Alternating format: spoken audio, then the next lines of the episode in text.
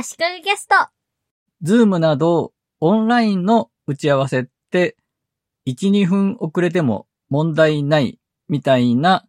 風潮に対して苦言を呈するようなツイートを見かけました。オフラインよりも準備も楽で遅刻のリスクも少ないはずなのに当たり前のように開始時刻を過ぎてからアクセスする人が結構多くて、もやもやすると、その人は書いていました。これに対して賛否両論というか、いろいろな意見が寄せられていて、興味深かったです。私はリモート会議というものにみんなが慣れてきて、最適化された結果、1、2分遅れは OK という暗黙のルールみたいな感じになってるんじゃないかなと感じています。2人とか3人とかの少人数での打ち合わせではなく、大人数での場合の話ですが、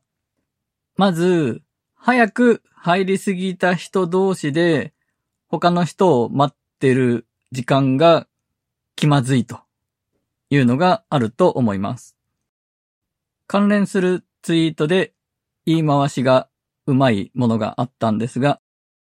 早く入りすぎて微妙な関係の人との時間も嫌とありました。まさにそれですし、あるいは他の会社との打ち合わせなどで全然知らない人と二人きりになってしまうというのも気まずいですよね。実際私もそういう経験もあります。リアルの場だったらもう腹をくくって何か話しかけたりすると思うんですが、リモートの場合は雑談も広げにくいですし、待ってる間もパソコンに向かってることで、メールやチャットをチェックするとか、仕事ができてしまうので、変に話しかけない方がいいのかなと気を使ったりもしますね。あと、大人数の会議の場合、早く会議に入った人から順番に並ぶので、あんまり目立ちたくないという意味で、順番が後になるようにギリギリで入るという発想の人もいるんじゃないかと思います。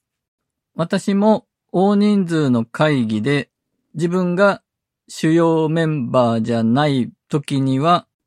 なるべく後ろの方になるように考えてギリギリに入ったりもしています。で、いざギリギリに入ろうとしてからカメラの映りを確認したり、あれ？ Zoom のリンクどこだっけと。そこから探し始めたり、まあこれは褒められたことではないですが、なんやかんやで結局1、2分遅れちゃうということはあるよねと。みんなそうだよねくらいに私は考えています。まあこの元になったツイートを見て時間厳守しろよと思ってる人も少なからずいるんだと。そのツイートのコメントを見ても同様にもやもやすると言ってる人もいたので、今後気をつけようとは思いました。早めにビデオ会議につなぐだけつないでおいて、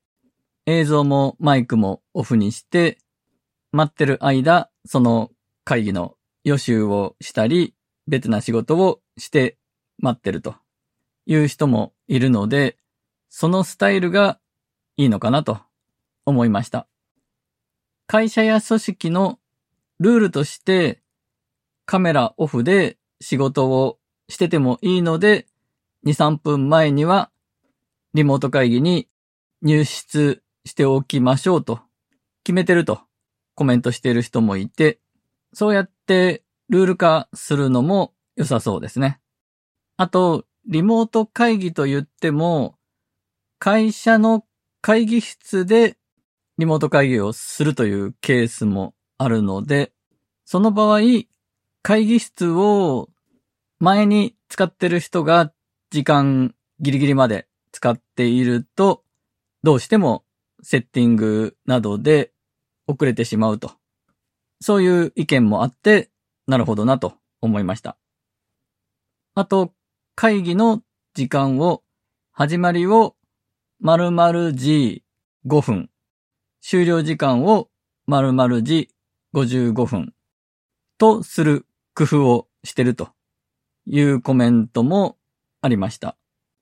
リモート会議は移動がない分、どうしても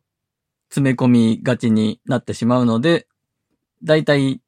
定時スタート、定時終了の会議が多いので、前の会議、後ろの会議との間に5分余裕を持たせようという発想なんですね。コンサートとかイベント類で何時会場何時開演と書かれていて、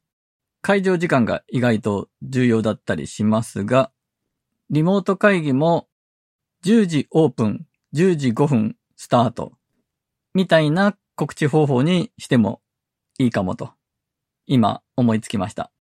だいたいリモート会議の場合、5分前とかにつなごうとしても、会議室が開いてないことも多いんですよね。なので、この時間に開くよと分かってると早くつなぐ人も多くなるんじゃないかなと思いました。以前、リモート取材で私が取材をする側なんですが、まずそこの会社の広報の人と最初話して、その後で社長さん登場という段取りになってるビデオ会議がありました。こっちが主催側なので、5分前ぐらいに会議室を開いたんですね。そしたらもう相手も繋がってたんですね。自分が主催だったんですが、相手からもオープンできるような設定にしてたんですね。なので、挨拶したりとか話しかけるんですが、向こうは全く無視してる状態というか、意に介さずの感じでした。そこで、あれ何かトラブルかな？こっちの映像ちゃんと映ってるのかな？声届いてるのかなと心配になって、一生懸命話しかけたり、手を振ってみたり、いろいろしてたんですが、向こうは向こうで全く気づかず、まあなんか別な仕事をしてるんだろうなという感じだったんですね。で、こっちは何かトラブルかなと心配しながら待ってたんですが、約束の時間になったら何事もなかったかのように話しかけてきたんですね。なので多分つなぐだけつないどいて、ズームの画面も見えない状態で、音もイヤホンかなんかで鳴るようにしていて、聞こえない状態で普通に仕事をしていたんだと推測します。ただ、映像も映ってるのに完全に無視されてると、あれ？と思うので、逆の立場の時には気をつけようと思いました。あと、ズーム絡みの別な話ですが、ちょっと前に、あいみょん18フェス NHK の番組で1000人の人が合唱するのに、 Zoom が使われていた話をしました。その時に、 Zoom のロゴが表示されてなかったんで、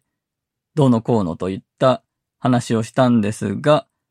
これは全く私の勘違いだったことに気がつきました。そもそも Zoom でロゴが表示されるのは、Zoom のビデオ会議の様子を YouTube などでライブ配信した時なので、あいみょんの18フェスの映像は、Zoom のビデオ会議のパソコンの画面を映像としてスクリーンキャストみたいな感じで合成していたので、ロゴが表示されないのは当たり前でした。紛らわしいことを言ってしまい、すみませんでした。最後にもう一個、 Zoom 絡みの話で、アバター機能が Zoom についた話を、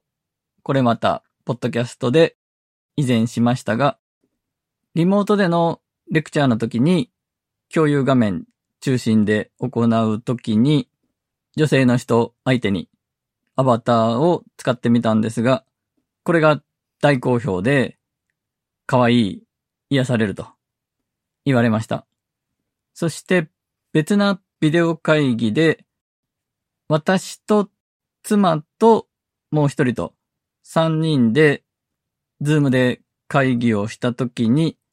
妻をパンダのアバターで参加させました。他から連絡が来るかもしれない予定があって、ビデオ会議しながらスマホを見たりしてると失礼なので、映像をオフにしたいと妻が言ってきたので、じゃあアバターでやろうと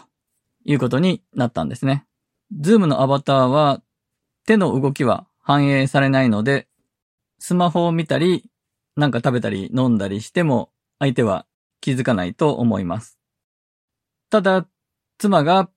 パンダの姿で偉そうに喋っているのを見ていると、だんだんパンダのくせにと、ムカついてきました。動物アバターだからといって、必ずしも癒されるとは限らないと気づきました。今回は以上です。